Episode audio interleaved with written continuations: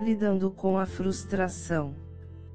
A adversidade é uma mina de ouro da qual se podem tirar as mais altas virtudes e méritos inesgotáveis. Constantemente, deparamos-nos com situações ou pessoas que nos decepcionam e frustram nossos planos e sonhos podam nossas expectativas diante de determinada situação que projetamos para nossa vida e isso nos deixa frustrados, desanimados ou até mesmo considerando que não vale mais a pena lutar por nada. Calma! Você não é o único, não está sozinho nessa e existe esperança. O que é frustração? Pode-se definir frustração como uma sensação de incapacidade diante de uma determinada situação interna ou externa na qual o indivíduo projetou suas motivações e expectativas em alguma circunstância, objeto ou projetos e foi interrompido, gerando em seu estado psíquico um bloqueio por não ter sua idealização realizada. É o choque do ideal com o real que em diversas pessoas gera paralisia de sua vida por não saberem lidar com o que vai contra a sua vontade.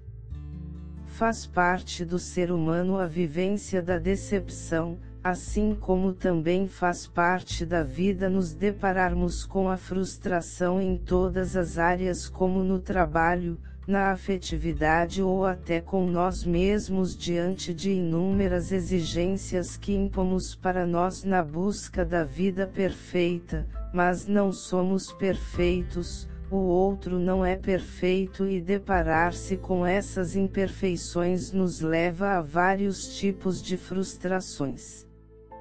Consequências As consequências da frustração podem nos levar à depressão, agressividade, sentimento de baixo autoestima ou até mesmo a pensamentos suicidas, pois com suas expectativas constantemente frustradas a pessoa passa a generalizar o sentido da vida acreditando que não existe mais sentido para lutar, já que o fim será sempre o mesmo.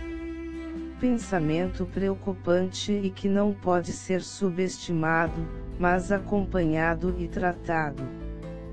Como reagir? Percebe-se que há várias formas de reagir à frustração.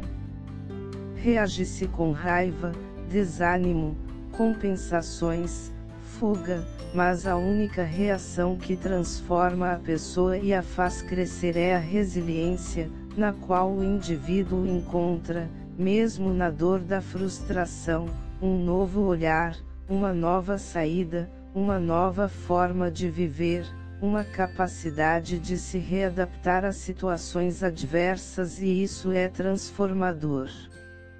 Santo Inácio já dizia que a adversidade é uma mina de ouro da qual se podem tirar as mais altas virtudes e méritos inesgotáveis, ou seja, não fichemos o nosso olhar na dor que sentimos, mas no aprendizado que a dor nos traz, e no quanto podemos nos redescobrir e nos reencontrar.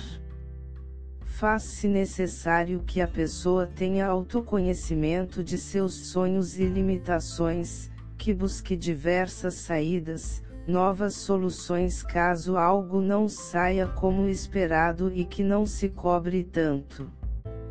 Exercite a misericórdia não só com o seu próximo, mas também consigo, buscando compreender que a vida não é composta só por minhas expectativas, mas também pelas expectativas do outro, que muitas vezes elas irão se chocar, serem contrárias e é nesse momento que se deve olhar para si, para o outro, para a situação posta e encontrar novas expectativas, novos sonhos, novos planos.